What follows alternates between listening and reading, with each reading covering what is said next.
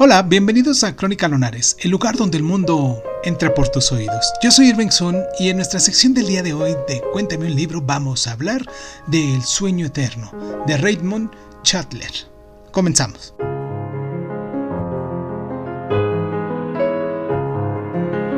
El sueño eterno representa unos cambios importantes en la naturaleza del género de detectives, cambios que reflejan necesariamente el mundo en el que fue escrita, redes corruptas que trazan la era posterior a la prohibición de Chandler, sean explícitamente criminales o nominalmente oficiales, y las zonas grises intermedias permiten la existencia del detective Philip McLaw.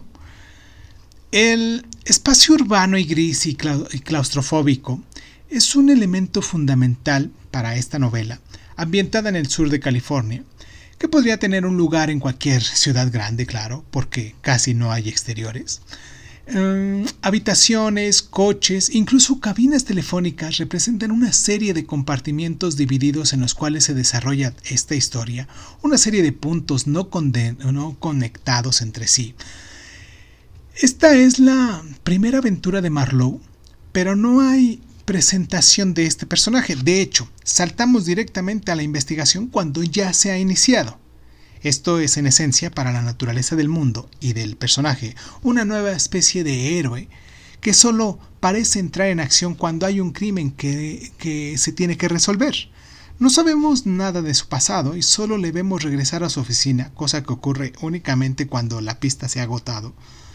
Y como El hombre sin nombre de Sergio Leone, Marlowe combina una especie de fabilidad, un gran bebedor que da la impresión de recibir constantes, palizas a manos de hombres tanto como de mujeres con una autoridad casi sobrenatural, de tal forma que da la impresión de sortear con serenidad los vaivenes del caso, observando y siguiendo las pistas hasta llegar a la solución.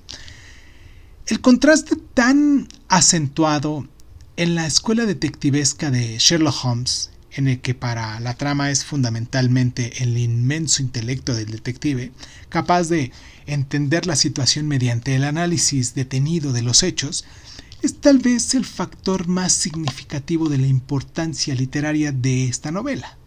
Si ya la leíste, mucho, mucho, mucho me gustaría que nos dijeras qué tal te ha parecido mucho también me gustaría que te suscribieras, que le dieras like, que, nos compartieras.